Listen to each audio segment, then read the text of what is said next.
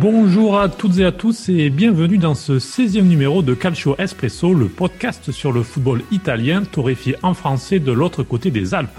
Je suis Cédric Canal depuis Milan et accompagné via Zoom comme chaque semaine par ma consoeur Valentina Clemente qui est à Pérouse. Bonjour Valentina. Bonjour Cédric et bonjour à tous. Cette semaine, nous partons à Rome, les derby de la capitale est au menu de la Serie A. Et quelle meilleure occasion de partir à la découverte de la Lazio? Historiquement, les premiers clubs de la capitale italienne, il a vu l'aube le 9 janvier 1900 et pendant 26 ans était l'unique club de Rome avant la naissance de l'AS Roma, le 7 juin 1927. Les Aigles ont donc connu les loups, une bataille sportive qui est devenue mythique au fil des années.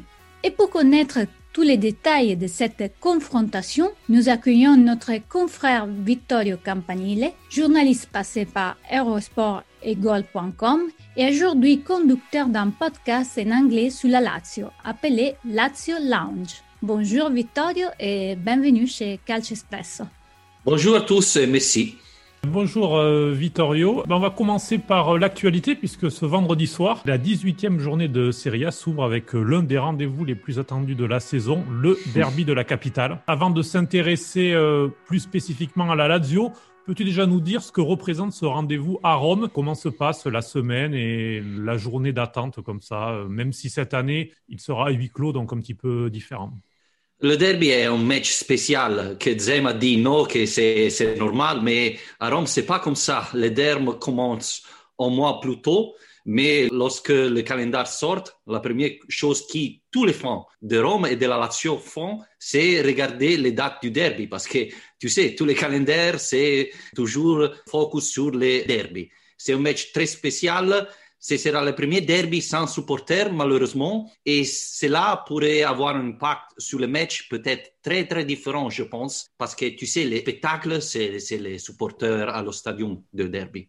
Ce week-end, euh, d'ailleurs, il y aura aussi les matchs entre la Juventus et l'Inter, appelés le derby d'Italie.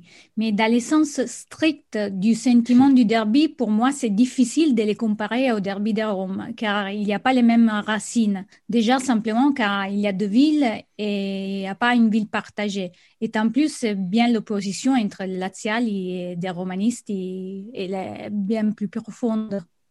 Oui, je suis d'accord, il n'y a pas de comparaison. Non seulement j'ajoute que le derby de Rome est plus ressenti que celui de Milan ou celui de Turin. Je pense que euh, tu peux penser à Rome versus Lazio comme River Boca. C'est ça. Le derby à Rome peut vous sauver en saison. Gagner ou perdre le derby change tout. Euh, les rivalités entre facies est très très forte. Ce n'est pas comme à Milan. C'est peut-être une limite de cette ville car au final, le derby, c'est toujours très points. Il ne change pas beaucoup. Mais cette fois, tu vas gagner le derby et les joueurs pensent, OK, la saison, c'est fait. Et c'est un problème parce qu'on doit gagner les Scudetto, les Coppe Italia, etc. Et plusieurs fois, tu vois que les joueurs sont contents seulement gagnant le derby. Et peut-être que c'est un problème, mais je te dis, le derby commence à août et c'est fini la semaine dernière, le match. Et de tes souvenirs, euh, est-ce qu'il y a des derbies justement en particulier qui t'ont marqué Peut-être ceux de fin des années 90, début 2000, lorsque la Lazio et, la Roma étaient en lutte pour le titre? Tous les derbies, c'est particulier. Je rappelle toujours le derby de Paul Gascogne, qu'il a fait bout les dernières minutes de tête, et tu sais que Gascogne s'est payé en gigant. Je rappelle le derby aussi quand Signori a fait bout après 15 minutes tous les derbys sont spéciaux, mais je pense que tous les supporters laziali rappellent le derby de la finale de Coppa Italia. On a dit que la Rome s'est morte ce jour-là parce que la Lazio a gagné la finale de Coppa Italia contre la Rome et ça, c'était incroyable. Je te dis que la semaine avant ce match-là, c'était terrible pour moi parce que, comme tous les supporters de la Lazio, tu as une pression incroyable. Et c'est quand le, match finit, c'est comme, OK, c'est fini, je vais relaxer un peu. Mais tous les derbys sont une histoire incroyable. Lors de notre deuxième numéro, nous étions avec euh, Roberto Ifacelli, qui est journaliste et tifoso de la Roma. Il nous expliquait que Rome était à majorité romanista en ville, alors que la périphérie et la région étaient davantage laziale. Es-tu d'accord avec ce schéma? Pas du tout, c'est absolument faux. Rome, comme Paris, est une grande ville divisée en arrondissements. Tu sais, en Paris, il y a l'arrondissement 1, 2, 3, etc. Rome, c'est presque la même chose. Et tout le monde connaît que la zone nord de Rome est pleine de supporters de la Lazio. Je pense à l'arrondissement Prati, arrondissement Flaminio, arrondissement euh, Fleming, Parioli. Il y a beaucoup de supporters de la Lazio là. Il y a plusieurs supporters de la Roma en général. Et par exemple, l'arrondissement Testaccio est bien connu pour être un arrondissement de supporters de la Roma, comme le Trastevere est de Laziali. Bruno Giordano, qui c'est peut-être un des grands joueurs de la Lazio, est né à Trastevere. Comme je disais au début, la Lazio vient de fêter ses 120 ans, 121 ans. C'est la première équipe de la capitale, comme elle aime se faire appeler. Peux-tu revenir un peu sur sa création? Oui, la Lazio est née grâce au bersagliere Luigi Bigiarelli, qui voulait participer à un cours à pied de Belgique. Il est descendu à Rome et à la place Piazza della Libertà, il a fondé la Lazio, la Società Podistica Lazio, le 9 janvier 1900. La Lazio est partie comme une société podistica, parce que la Lazio, ce n'est pas seulement foot. Le foot est arrivé dernier, en 1901. Les couleurs sont couleurs de la Grèce, pays des Jeux olympiques, parce que la, la Lazio, ce n'est pas seulement une équipe de foot, mais c'est aussi une équipe de multisport. Il y a le basket, le cyclisme, beaucoup de sports. C'est unique parce que c'est euh, la plus vieille équipe multisport. Et je pense qu'en Italie, c'est la plus grande aussi parce qu'il n'y a pas euh, un multisport comme le Barcelone, etc. En Italie, je pense que la dernière, c'est la Lazio maintenant. Détail sympa dans l'histoire de la Lazio que j'ai pu lire, les premiers ballons ont été portés à Rome depuis le Racing Club de France à Paris. Donc, on reste euh, dans notre environnement. Et en même temps, un des premiers joueurs étrangers de l'équipe été un Portugais. Des détails qui mettaient en lumière les caractères, comme tu disais, ouverts du club, qui contrastent beaucoup avec l'image qu'il a publiquement aujourd'hui. Cette image controversée qui dépasse l'Italie avec euh, les ultras de la Lazio, l'image extrémiste, raciste. Il y a quelque chose qui s'est un peu perdu euh, dans la route. C'est comme euh, souvent les problèmes d'une minorité qui a attaché l'esprit originaire de l'idéal olympique.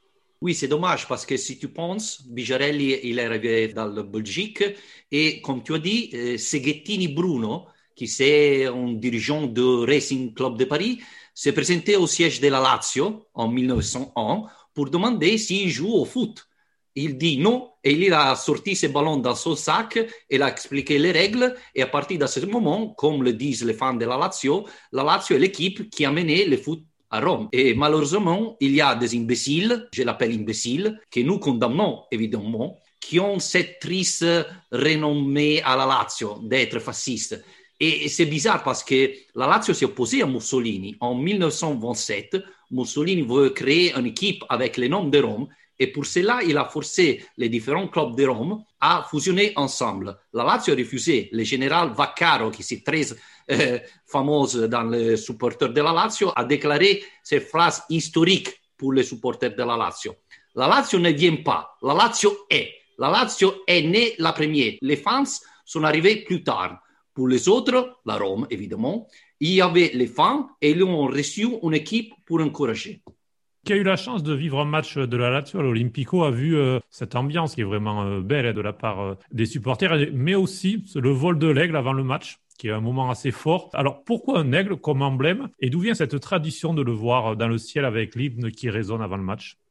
Alors, l'aigle est le symbole de Rome, des légionnaires de Rome. Et quand on a pensé à faire la Lazio, on a dit on doit prendre le symbole des légionnaires romains. Et ça, c'est pourquoi que le symbole de la Lazio, c'est l'aigle. Il s'appelle Olympia. L'aigle de la Lazio est introduit, je pense, quelques années avant. mais c'est quelque chose qui, par exemple, beaucoup des collèges américains, avec le symbole de l'aigle, ont toujours fait. Aussi en Portugal, euh, je pense que le Benfica a le symbole de l'aigle. Enfin, l'aigle de la Lazio, Olympe, Olympia, il arrive de Portugal. Et c'est merveilleux. Je te dis que je suis allé à l'estadium et c'est très intéressant, c'est très beau. Et surtout pour les enfants, ils restent toujours euh, très encantés de l'aigle. Malheureusement, dans les derby, il ne peut pas faire les, les, les choses parce qu'il eh, y a le péril que les supporters de l'autre équipe peuvent danneiger l'aigle avec euh, des instruments. Et l'AS Roma qui, euh, de son côté, c'est une louve, hein, on le rappelle, leur logo avec euh, Romulus et Remus. Bien sûr. Je trouve très sympa aussi tous ces liens entre la Lazio et le Portugal aussi, parce qu'on a vu dans, pendant les années vrai. tous les, les joueurs qui ont fait vraiment la différence, euh, les joueurs portugais. Je, je pense à Conceição, par exemple, euh, et bien des autres qui, voilà, ils ont renforcé les liens de la naissance euh, d'un certain point de vue. Donc, euh, la Lazio, c'est deux scudetti, cette Coppa Italia une coupe de coupes. Qu'est-ce qu'il manque au club pour plus de continuité et l'être égal de la Juve, du Milan ou l'Inter? Une chose, c'est que tous les joueurs de Roma et Lazio vous diront qu'un scudetto à Rome vaut tant scudetto, par exemple, à Turin, à Milan, etc. Parce qu'il y a une pression folle ici. Il y a beaucoup de radios qui toujours ils parlent de Rome, de Lazio, toujours tout le monde. À Rome, c'est comme ça. Si tu gagnes un match, tu es Messi, tu es extraordinaire, etc. Si tu vas perdre un match, tu n'es pas bon pour jouer à, foot. À Rome, il manque d'équilibre. C'est essentiel pour gagner un scudetto parce que tu ne peux pas perdre cinq matchs, gagner cinq, etc. Non, tu dois gagner tout. Et il y a beaucoup de moments où tu as des difficultés à Rome, c'est très difficile. L'autre chose, c'est évidemment l'argent. Lazio et Roma n'ont pas l'argent qui a Juventus avec la famille Agnelli, etc.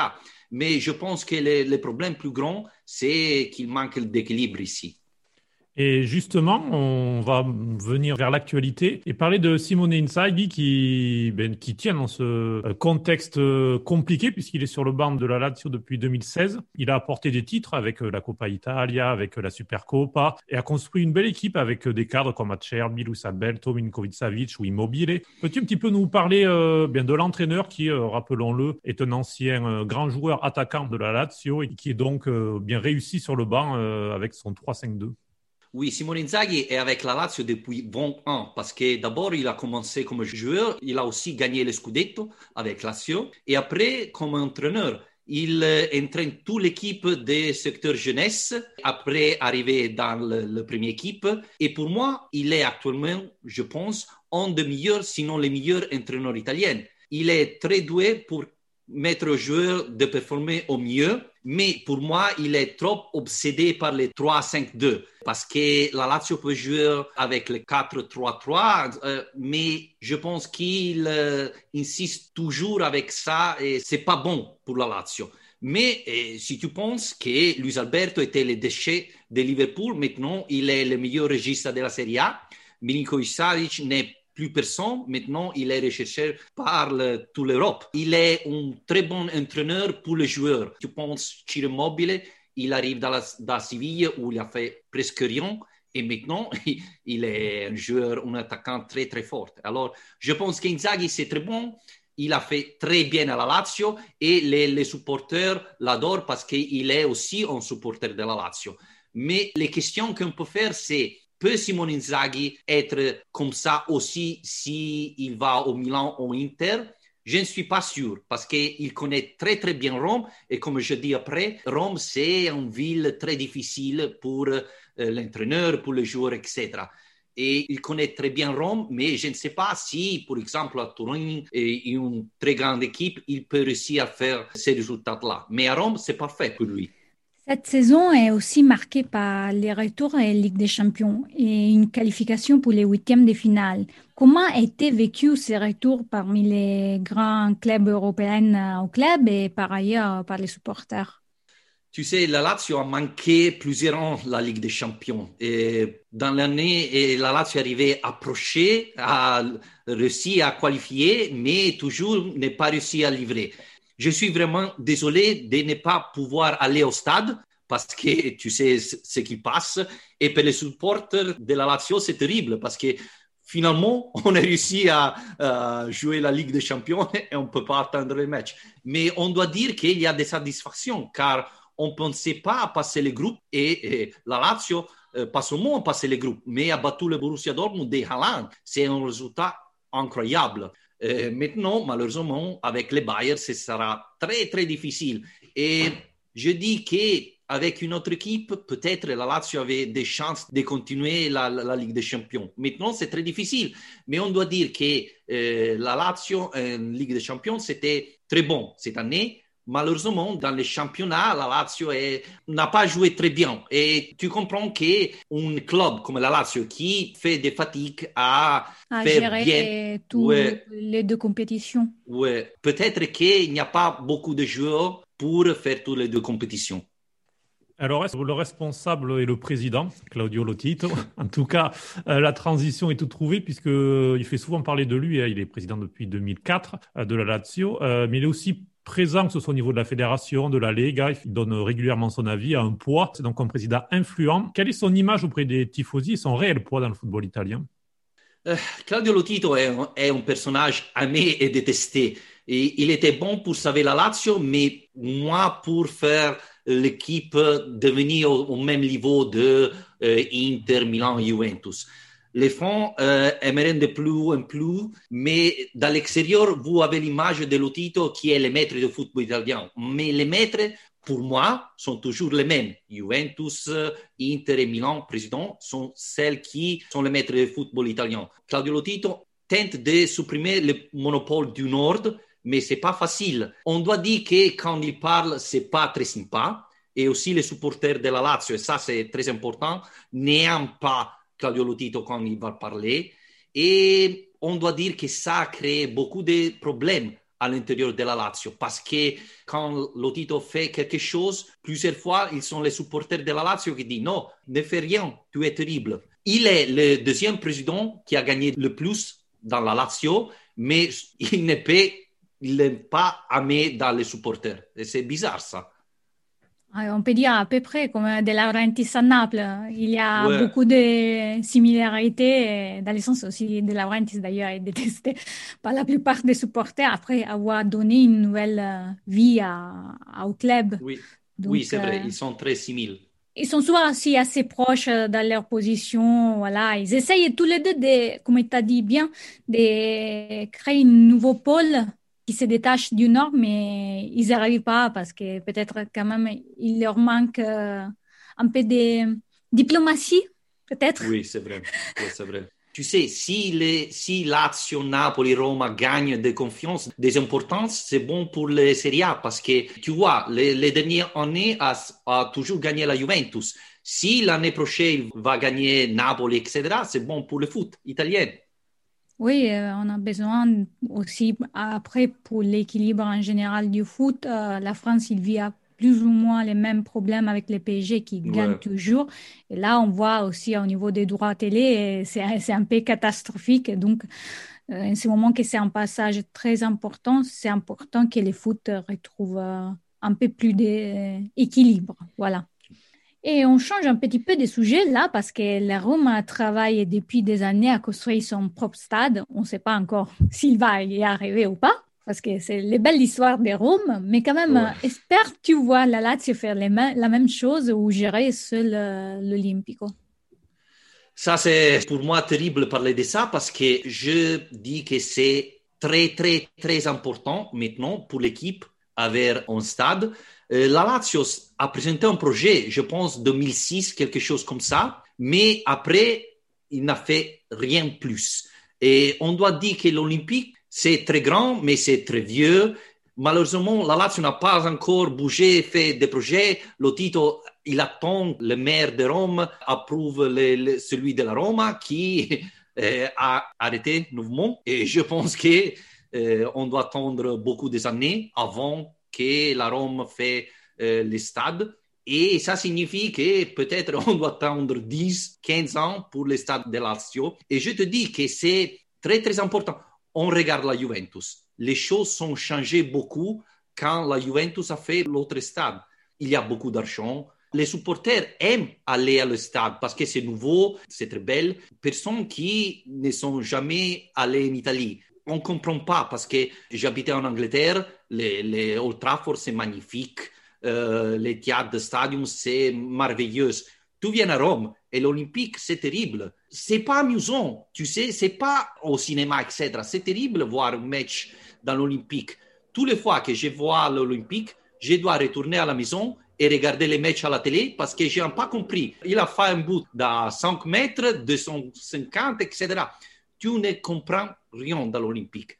Et, alors, les, supporters ne vont jamais à le stadium. Et, c'est mal parce que l'équipe a besoin d'argent et les stades, c'est très, très important pour ça. Eh bien, merci beaucoup Vittorio pour cet éclairage. Euh, un petit mot sur euh, ton podcast Lazio Lounge, qui est en anglais, qui euh, prouve justement bien l'importance de la Lazio qui dépasse l'Italie. Oui, bien sûr. un des problèmes de la Lazio, c'est qu'il n'y a pas de communication en anglais. les, social accounts, ils sont tous en italien. Et alors, j'ai travaillé à l'étranger et j'ai connu un autre journaliste de la Lazio anglais et j'ai dit, écoute, parce qu'on peut prouver à faire un podcast en anglais sur la Lazio et tu sais, il y a beaucoup de supporters de la Lazio à l'étranger qui ne parlent pas en italien et alors on comprend ce que la Lazio dit et alors on fait ces podcasts toujours après les matchs de la Lazio, au, au lundi, etc. Et c'est amusant pour moi. C'est très sympa. Pour... Je connais Vittorio depuis des années et désormais on s'est croisés différentes fois. Et voilà, j'ai trouvé euh, toujours euh, très intéressant son travail. Et là, cet euh, rendez-vous avec nous les confirme. Voilà. Merci, excusez-moi pour mon français. Ici, c'est très difficile de parler français à Rome. On va t'appeler plus souvent. On a des, des idées, des, podcasts à venir. Donc, tiens ton français au chaud qu'il faudra l'utiliser. Merci beaucoup, Vittorio. Bonne journée à tous. Au revoir.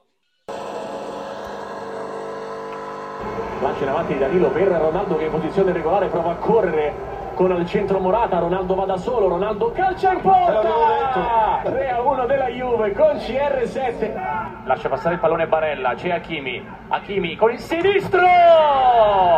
Super gol di Akraf Hakimi, l'Inter sorpassa e adesso è 2-1.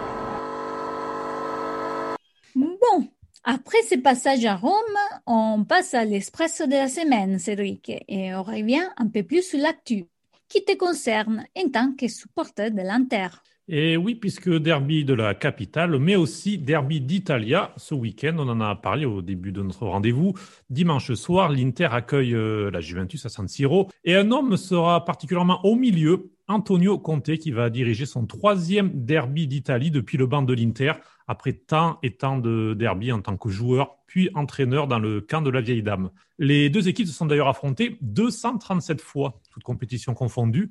Il s'agit du match le plus disputé en Italie et la Juve mène assez largement à 108 victoires 71 pour l'Inter et 58 matchs nuls. Conte l'a d'ailleurs dirigé 8 fois, 6 fois sur le banc de la Juve, 4 victoires, 1 nul, une défaite, mais il était suspendu en novembre 2012 lors de ce revers. Et puis à l'Inter, il s'est incliné à l'aller et au retour la saison passée.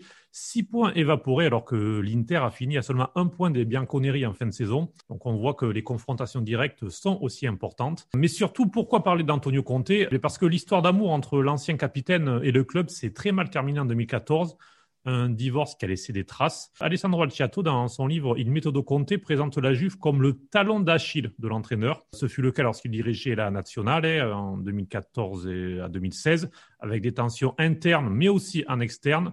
Et cette euh, relation difficile hein, entre le clan Agnelli et Conte qui s'est renforcée avec le choix de l'entraîneur de s'asseoir sur le banc de l'ennemi Nerazzurro en juillet 2019. Alors, euh, Conte était au début de la reconstruction hein, de la Juve. Le premier match au Juventus Stadium, il était sur le banc. Les trois premiers titres euh, de la série en cours de neuf Scudetti, c'est lui.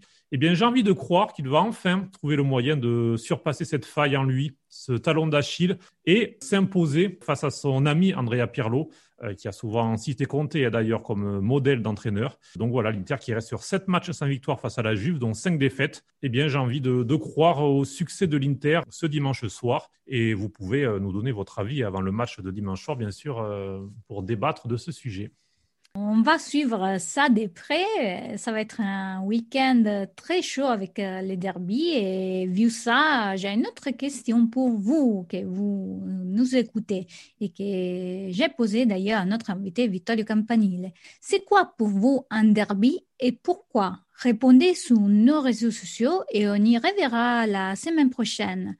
La semaine dernière, d'ailleurs, vous étiez 107% à être d'accord avec moi hein, pour dire stop au jugement après chaque match à propos des analyses des nombreux journalistes consultants passionnés. On fait un cadre, j'avais juste simplement dit, après un match, comme disait d'ailleurs euh, aussi Victor dans le podcast avant, on donne trop souvent un jugement définitif, c'est bien, c'est pas bien, juste après un match que ça marche ou si ça marche pas. Les foot, on peut pas les faire en 90 minutes, mais il faut une saison et si on joue euh, autant de matchs, il y a bien une raison. Donc on ne jugera pas Fonseca, Inzaghi, Pirlo ou Conte euh, ce week-end, c'est promis. Non, non, pas du tout. Euh. Mais c'est sûr qu'on aura des polémiques. C'est sûr. Puis euh, j'ajouterai à ta question, dites-nous aussi quel est votre derby préféré, que ce soit en Italie, en France ou ailleurs. Voilà, ce week-end des derbies en Italie, ça peut être l'occasion aussi de, de, partager des jolis souvenirs. Oui, allez Saint-Étienne. Et avec ça, je me suis fait des ennemis. voilà. eh bien, c'est déjà fini hein, pour notre 16e numéro de la saison. Vous pouvez réagir ou nous contacter sur contact.calcioespresso.com et vous pouvez retrouver nos épisodes précédents et nos articles sur notre site calcioespresso.com et nos podcasts sur les principales plateformes comme Spotify, Apple, YouTube, Amazon, Podcast Addict ou tous les autres. Et vous pouvez aussi nous suivre sur les réseaux sociaux, Twitter, Facebook, Instagram, Telegram. Si vous souhaitez participer à l'expansion des Calcio Espresso, apportez votre soutien au projet. N'hésitez pas à nous contacter. On est arrivé à la fin. Désolé, ça allait très vite et c'était très bien. Merci Cédric, merci Victoria encore et à la prochaine. Merci Valentina, à bientôt. Ciao. Ciao.